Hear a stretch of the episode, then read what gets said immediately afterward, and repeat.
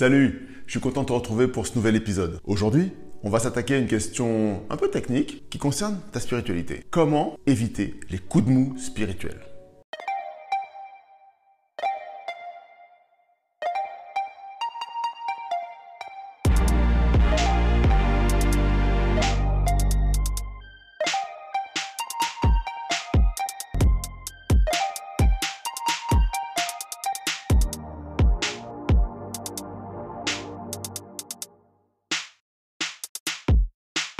Cette expression de coup de mou spirituel, on n'y est pas tellement habitué. On a souvent l'image du croyant qui reste toujours au top de sa forme. Je ne sais pas si tu te souviens de l'histoire, aussi même tu connais l'histoire du prophète Élie. Dans le livre de Un roi, dans la Bible, au chapitre 18, Élie est au top de sa forme spirituelle. Il va faire face à 450 prophètes de Baal. Et face au peuple d'Israël, il va faire la démonstration l'Éternel est le seul vrai Dieu. Et après ce coup de force, après ce moment où il est au meilleur de sa forme, il va connaître une vraie traversée du désert littéralement. Jézabel, qui avait introduit le culte de Baal dans le peuple d'Israël, va s'en prendre à Élie et va lui envoyer un messager pour lui faire savoir que ce qu'il a fait ne va pas rester impuni et que son tour à lui va aussi venir.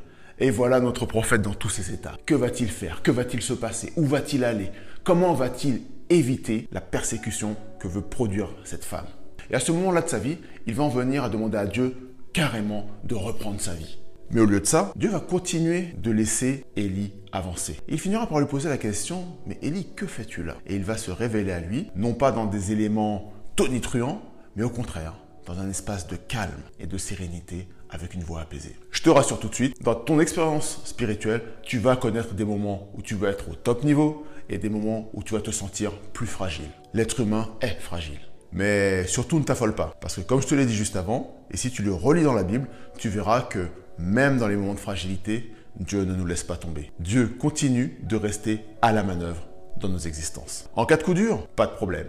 Ouvre ta Bible et par exemple, relis Ésaïe au chapitre 30 le verset 15. Un vrai coup de pouce spirituel. Et la Bible est remplie de passages dans lesquels tu vas pouvoir trouver du réconfort, de la réassurance, des rappels de ce que Dieu a été capable de faire. Le coup de mou spirituel peut aussi résulter de certains choix qu'on a fait dans notre vie spirituelle. Avons-nous fait le choix de prioriser la lecture de la parole de Dieu? Avons-nous fait le choix de prioriser la louange? Avons-nous fait le choix de prioriser l'espérance du retour de Jésus et du salut à venir? Ou au contraire, avons-nous priorisé le travail, les études, les divertissements, l'amusement, les copains, toutes sortes d'autres choses qui font que la vie est un espace tellement agité et qui parfois nous privent de temps ou d'intérêt pour la personne de Dieu. Mais encore une fois, qu'à cela ne tienne. Quel que soit l'endroit où tu en es dans ta vie aujourd'hui, le Seigneur sait précisément où tu es et tu n'es pas trop loin de sa main. D'une manière ou d'une autre, il va te remettre sur la bonne voie. Et quand tu entendras sa voix, n'endurcis pas ton cœur. Au contraire, tourne-toi vers le Seigneur. Des coups de mou spirituels, il y en aura. Mais par la grâce de Dieu, ils ne dureront pas.